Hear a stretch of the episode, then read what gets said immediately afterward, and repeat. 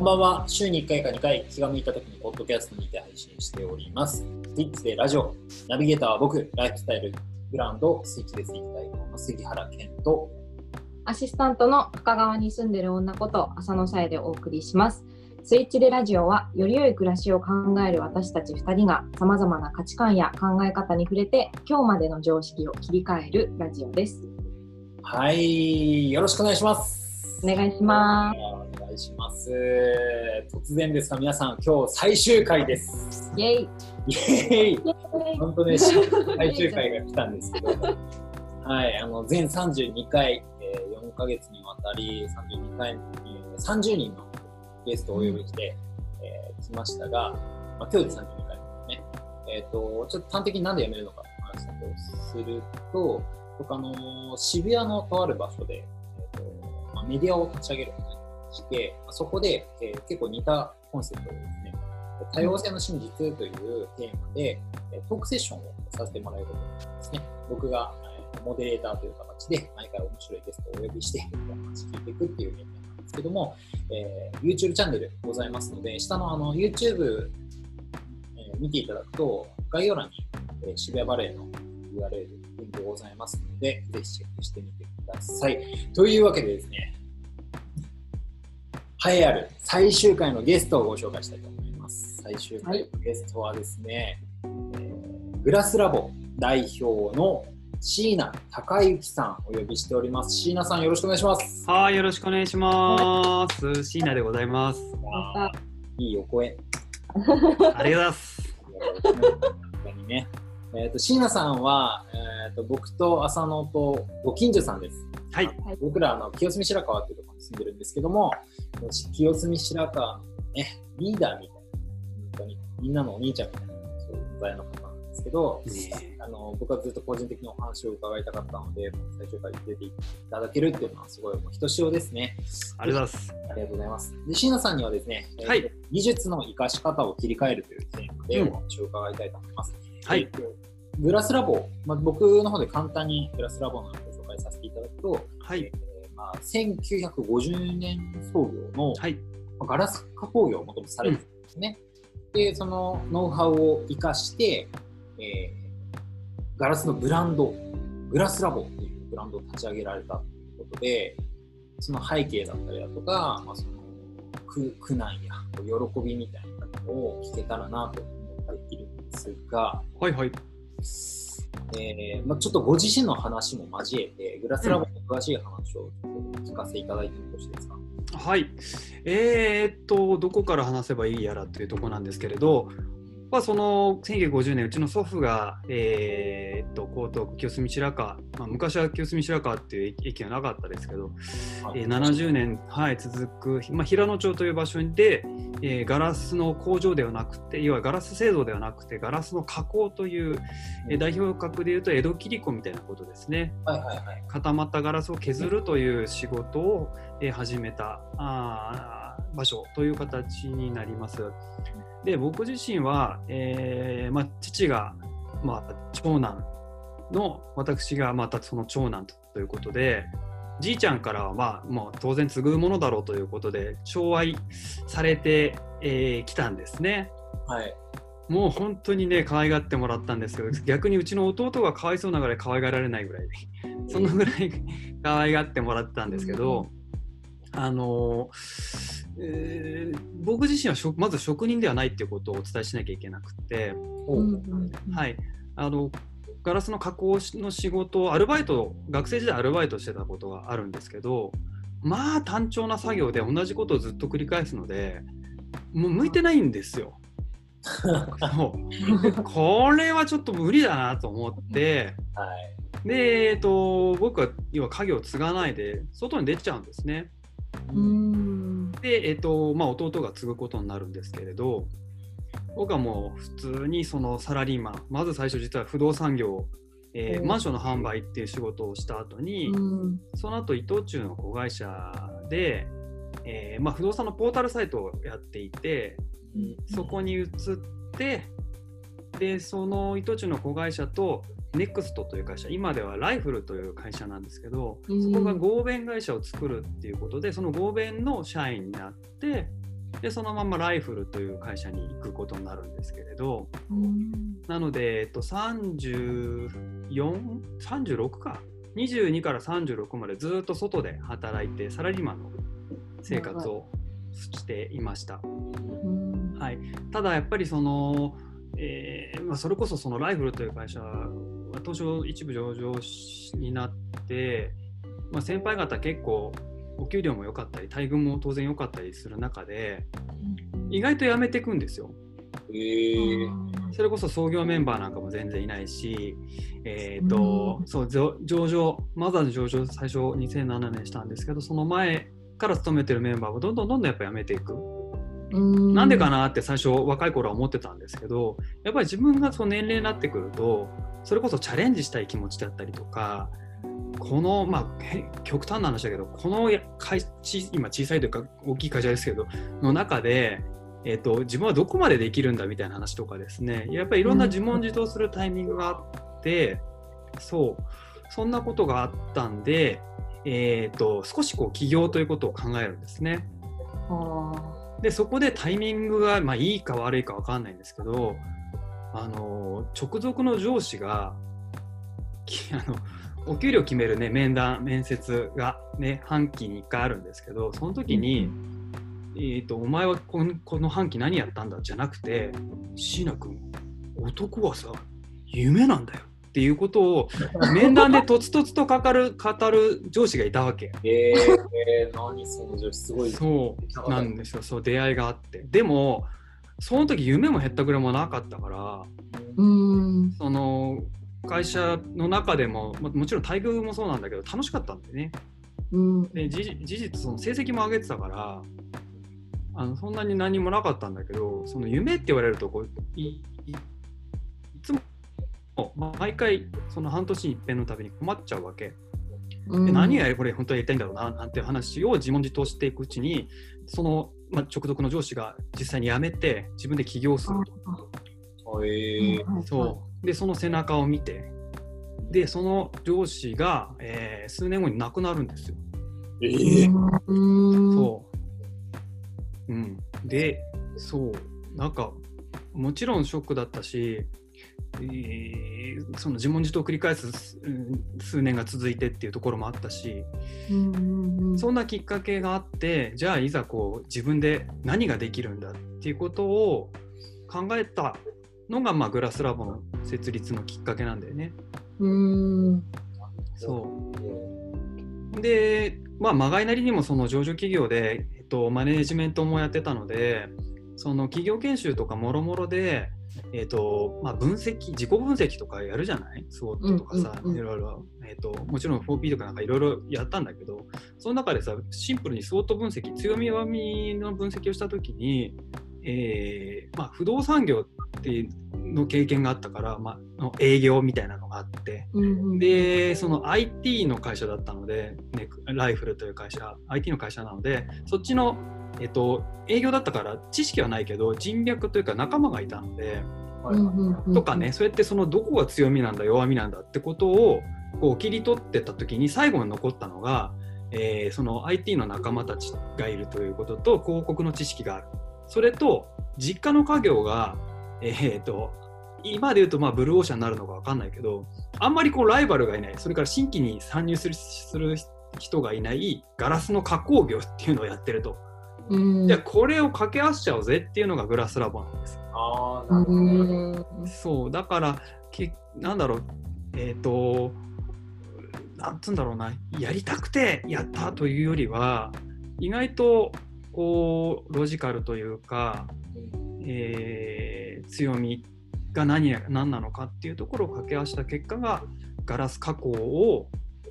IT 使って B2C みたいなそんな感じ？うんなるほど。ねあ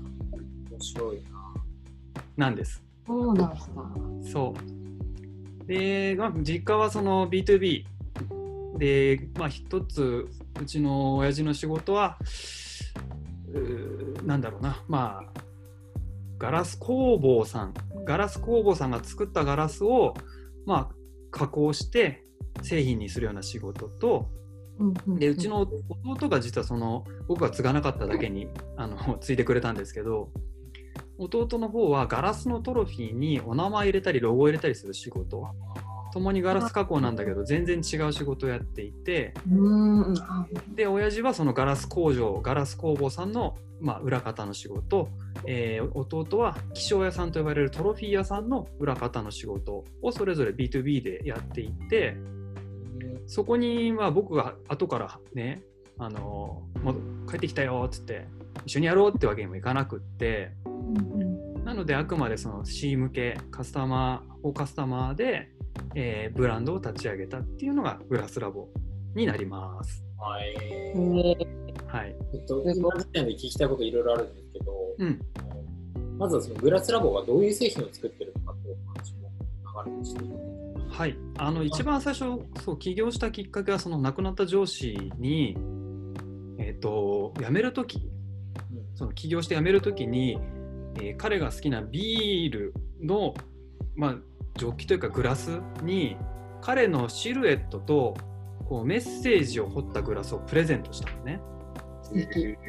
それはあの実家のその弟の仕事のことを当然、まあ、ううっすらと認識していて、うん。弟の力を借りれば、まあ、世界で1個のオリジナルのグラスを作れると。いうことを思って、えっと、それをプレゼントして。うん。でまあ尋常じゃないぐらい喜んでくれたわけああそうなんだ。そう。でその経験があって、えっと、だけどそれはうちの実家家業では、えっと、サービスとして展開してないわけさ、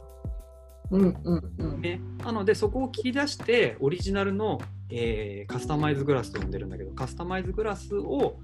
えーギフトマーケットで、えーまあ、主にネットを使いながら販売していこうって言ったのがもともとのサービスうん。あじゃあそこが最初だった最初でそこからどんどんどんどんやっぱ展開をしていくんだけどうん。はい。あそうですね。で今そうたどり着いたのが実は江戸切子なんだよね。うん。ちょっとこれがね、あの自分の中でも意外だったことなんだけどグラスラボを立ち上げた時は、えー親父の仕事がいまいち何やってるかよく分かってなかった。そう。弟の仕事はすごい分かりやすいからロゴ入れたり名前入れたりだからね、確かに確かに。そう。それで何やってるかっつったら、まあ、お皿の底を平らにするとかっていうことをやってるんだけどうん。それがねあの江戸切子の技法の一つだっていうことにそのグラスラボを立ち上げてから教えてもらうわけですよ。うん。そう。で、えー、と江戸切子の組合にも入っていて江戸切子の技法の一つを使って親父は、えーお皿の底を平らにしたりしてるわけなんだけどうんつまり親父が手がければ江戸切子になるんだと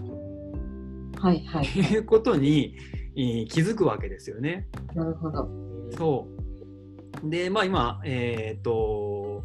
なんだ、YouTube で画像出てるんですけど、うんポッドキャストの方はちょっとわからないと思うんですが、えっ、とね、そう。うちのね、親父の技術とうちの弟の技術を両方ともガッチャンコさせたグラスを作ったんですよね。うんそう。えっ、と、説明しづらいんだけど、いわゆるこう江戸切子っていうと線で描く切子がイメージされるかと思うんですけど、はいはいうちの親父はその平らにする技術平切り子という面を作る技術を持っていて、うんうんでさらにそのサンドブラストという弟の技術が合わさると、えー YouTube ライブで見てる方はちょっと見ていただけると思う。側面を平切り子そこをサンドブラストみたいなグラスを仕上げたんですね。はいはいはい。でこのグラスってちょっと秘密があってねあの ねミソねあさみちゃん見てくれたもんね。これね、そう、側面に切った切り子部分に、えーまあ、このグラスの中に水を入れるとってことなんだけど、うんそこの模様が側面にあの反射して広がっていくのよ。え、うんそういうことなんですか、これ。そう、そう、すげえ。そうなんです。という、えそう、グラスを、まあ、開発したっていうとすごく偉そうなんだけど、実は、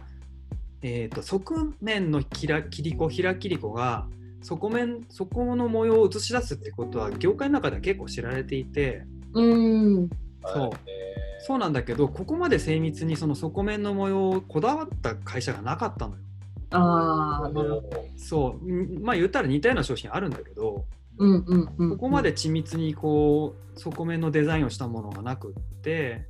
それを3年前ぐらいかな最初桜のグラスだったんだけどプロデュースをして、うんうんうんなるほど。えーみたいな感じででそれがささっきその打ち合わせの時にちょっと話したが展示会？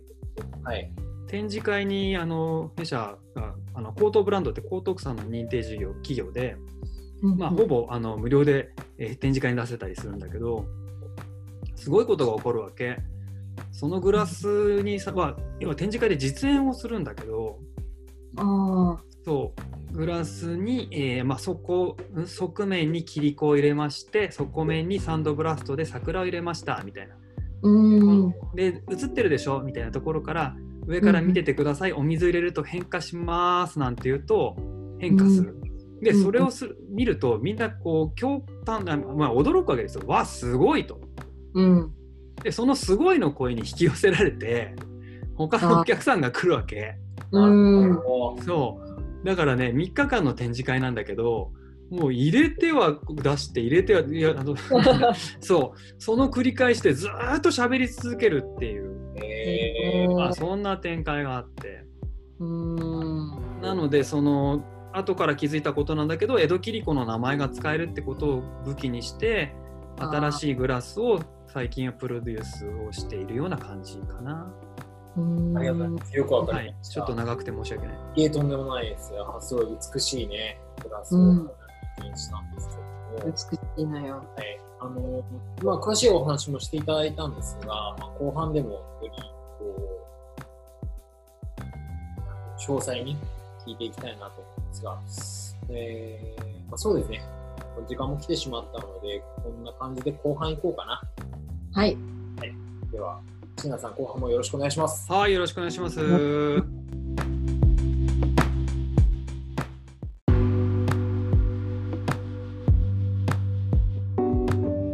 はい、では後半参ります。椎名さん、よろしくお願いします。はい、よろしくお願いします。ちょっと喋りすぎたね、前半。ごめんねい。えいえ、とんでもないです。あのよく分かったんで、まあ、どの道後半で聞くことです したからね。はい。で、あの、なんで椎名さんをお呼びして、この技術の生かし方というテーマを設けたのかっていう、意図だけ僕の方で説明をすると、えーと先ほどおっしゃってたことに全てが要感も詰め込まれていたなと思ってたんですけど、こう弟さんとあのお父様の技術が違う。で、それを、まあ、椎名さんのもともとの営業とか、そのつながりとかっていう企画力を掛け合わせてグラスラボを立ち上げたっていうおっしゃってたんですが、えっ、とですね、杉原はですね、ものづくり企業と、まあ、ちょっと職業柄関わる機会が多くて、うん、うん。うん。工場さんと一緒になんかブランド作ったりということをですね、企てることも多いんですね。ですけど、あの、職人さんって、自分が作ってるものが市場でどう見られてるのか、その視点は結構根本からないんですね。うんそれってうん別に咎めるようなことでもなんでもなくて、それぐらいやっぱり、あのものづくりってすごい大変なんですよ。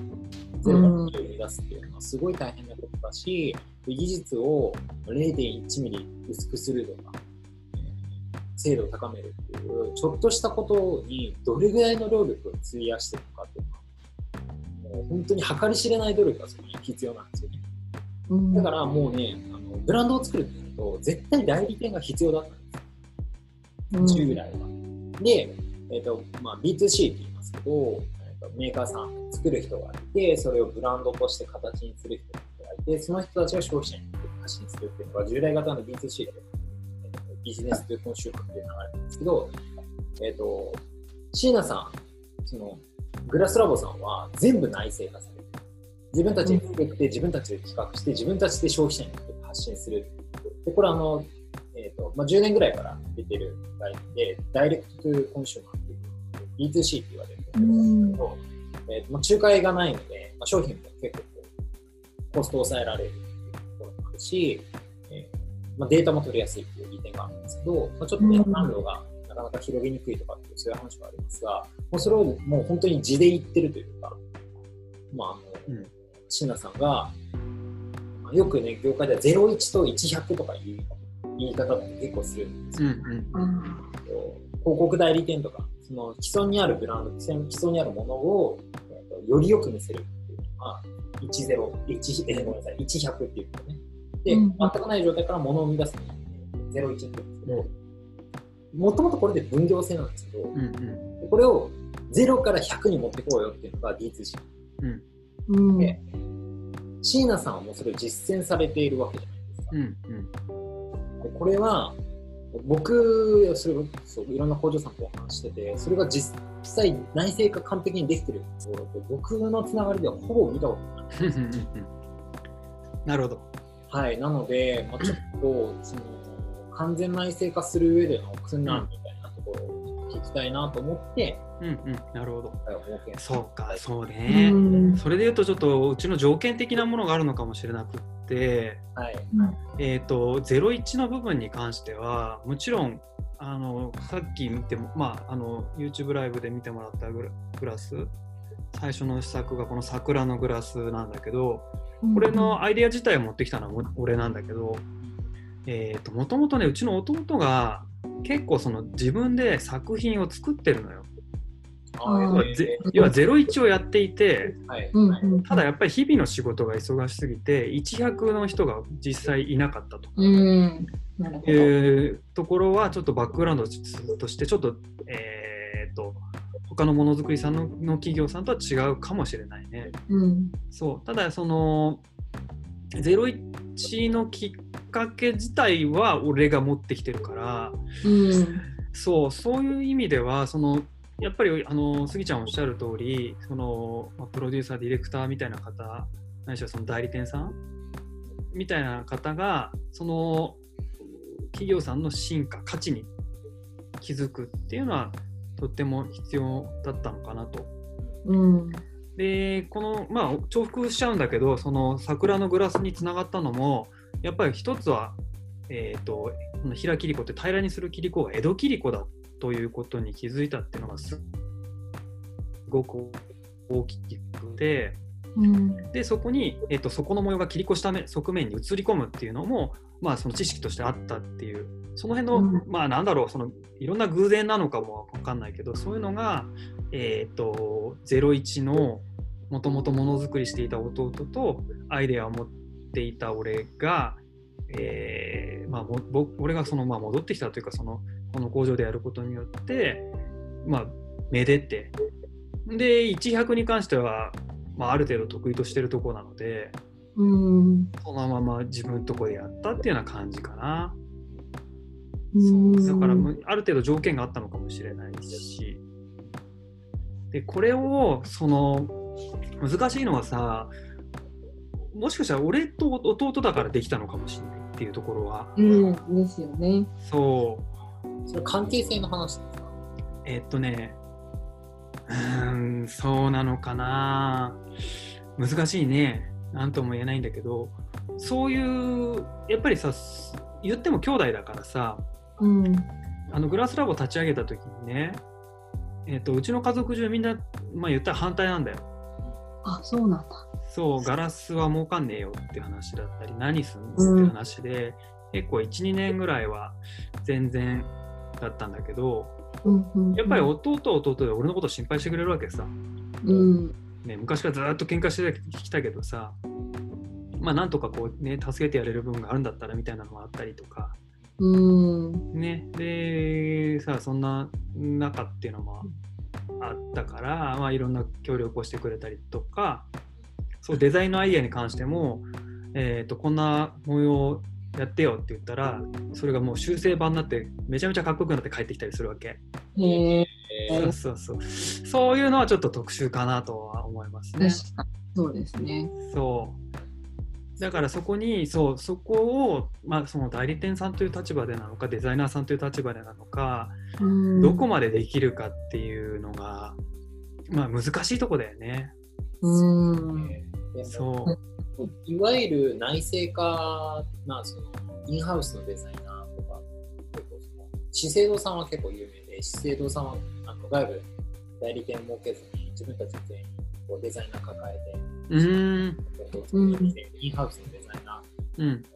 をもともと抱えてるっていうと結構有名な企業なんですけど、やっぱ内製化する社内でそういう人材を、えー、と入れる一番の利点って、スピード感だと思うんですよ。うんうんうん、まあ、そ。れが本当にこうおっしゃってたことに全部言い表されるんだなと思って、やっぱ信頼関係が前提としてあって、そうだね。コミュニケーションを取れる頻度も高くて、うん。でそのためにやっぱり内製化してるっていう状況ですよ。うんまあ、だからまあスピード感、まあ、それそれを外部の人だったら、打ち合わせ何回もしてるとか、あの忖度し合ってうん、ちゃんとした資料を作ってみたいなのと、とんでもなく時間がかかったりするわけうん。ですよ。うん。うんで、まあやっぱり時間がそれぐらいかかったら熱量も下がってくるし、うん、市場の変化も起きてくるから、頓挫するっていうことによくついてるので、やっぱりその内製化することによってスピード感が得られる、スピード感がもたらすメリットってめちゃくちゃでかいな僕は結構感じることも自分の授業をやってて、うんうん。うん、それってさ今ちょっと聞いてて思ったのがさはい。えーっとねその自社プロダクトに関しては実はそんなにスピード感がなくってうん。っていうのがやっぱりその、えーさっきお伝えした通り B2B が主な仕事でうん。今ちょうどまあコロナでそんなにですけど基本的には親父も弟もめちゃめちゃ忙しいんですよ。うん、そう。うん。そう。だからあの実はやってる暇がねえっていうのがあの、うん。ここ数年の動きでうん、で多分デザイナーさんたちってそこにあの結構引っかかっちゃうような気がしてるんだけどやっぱりそのえっ、とねちょっと難しい言葉が選んで難しいかもしれない。ちょっとえっ、とね職人が面倒くさがらずにあのやれるプロダクトって結構大事なのかなと思ってて。うん、確かに。そう。あのある種そのデザイナーさんとも実は何度もやり合ってたりとかいろんなアイデアもらったりするんですけどちょっとね面倒くさいのはやりたくないんですよ。うん、うん、うん、そうややって、まあ、どうなるか分かんないだったらもっとそのやっぱりそのマねあのアップルアップル製品じゃないけどすごいシンプルなアイデアでうん。うん、なんかシュッとしたものがあったりとか、えー、とまあデザインは僕はソリューションだと思ってるんだけどそういうものができる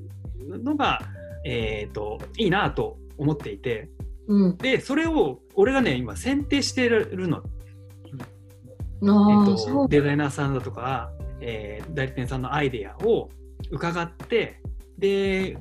俺自身は親父と弟のできることでやりやすい方法っていうことは全部入ってるからまあうん、そこを噛み砕いて噛み砕いてやりやすいものを最終的に残してこれやりましょうって形にするのね。ああ、なるほど。そでうなのでその機能が結構ポイントなんじゃないかなと。確かに。大事ですね。うん、そうですね。ちょうどね今東京手仕事というプロプロプロジェクトがあって、はい、はい。えー、と東京都のまあえー、と伝統工芸を支援してくれるっていうプロジェクトなんだけど、うん、でうちもエントリーしたのね。ちょうど4月のエントリー終了かな？だったから、まあ、うんコロナで暇だなと思ってエントリーしてしたらさデザイナーさんが20人ぐらいうちとやりたいって言ってくれてええ他の伝統工芸系の人は、えー、と面談全員と面談したんだけど1人30分とかえでまあ半日とかだったんだけど俺だけ2日丸2日で20分刻みで20人のそのデザイナーさんの提案を受けたりするわけ。すごい。そうすごく、まあ、あの反応は良かったんだけどやっぱりその時も出てくるものがえっ、とままずやっぱりうちのことを理理解してくれてないと当然ごめんなさいっていうしうん、そう。で理解しててくれてもそのデザイナーさんのちょっとエゴというか、えっと彼ら彼女らのやりたいことが入ってくるとちょっと面倒くさくなったりするわけ。はいはいはい。そうするとできねえなとかね。うん、なんかそんなことがあってやっぱり今少し進んでる話はすごくシンプルでしかも、うん。あのそんなにこう技術的に応用じゃなくて地のままいけるっていうようなアイデアが今残っててっていう感じです。いやー、すごいわかります。どの僕ももともと企業のデザイナー、プロダクトを作るデザイナーで、うんあとはバチバチにいつも聞かせてたんですけど、うんうんあのまあ、基本的にそうなんですよね。やっぱりででうん把握してないと、やっぱり提案する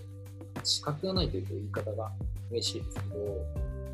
やっぱりね、そのふもう抱えてる仕事がある上で、うんここにリソースを投下するってなると、やっぱり考えることって結構ストレスだった。りするわけですよね。うん。やっぱり職人さんが新しい今までやったことない。そうそう新しいことやるってことねってなると、ちゃんとそれ用の予算と時間を確保してあげる相当なストレスになる。んうん。うん。まあ、これってあの前アパレルブランドのてもらったましたけど彼も同じようなことでやっぱり、うん。職人さんは面倒くさいっていうのが最初に来るんだったらしい、うん。でそことのバランスをいかに取っていくかそうそうそう。本当そう。うん。すごいね、今の話が分かると思って聞いてた。そうですよね。だからモチベーション、だからそその中で作っていったわけじゃないですか。それで、うん。椎名さん画されて、これだったら別に今までやってたこと掛け合わせたりだとかできるでしょう。にしても、やっぱりそれなりに生産をするってなると数もこなさないといけなくなったりするし、うん自社ブランドというのはとりあえず売らないと売り上げ立たないわけ。うんそれでも生産を続けられたところ、そのモチベーションをどういうふうに高め続けたのかっていう、そこの、あのねそうそれすごいいいいい質問ありがとうございますはい。ややっぱりねあのー人間じゃない？我々そうですね。で職人さんも当然人間であってあのー見られたり褒められたりするってことはもしかしたらこっぱずかしいって思ってると思うんだけどでもやっぱりどっかで嬉しかったりするんだよね。うん。そうなのでうちはたまたまその運がよくって、えーまあ、メディアさんが来てくれてそのテレビだとか雑誌とかでもやっぱり親父も弟も昔勤めてくれてた職人さんも、まあ、なんだかんだで撮らせてくれる写真を撮らせてくれるうんうんうんのね。で、やっぱりその映像を見た方が、まあ、声がけしてくれたりするとさ。なんとなくやっぱこっぱずかしい気持ちもありつつ嬉しかったりとかうん。あとはそれこそ雑誌の表紙に使ってもらったりするわけさグラスをね。うん。とかっていうとある種その、うん、やっぱりちょっと自分のね手がけたものが世に出るということ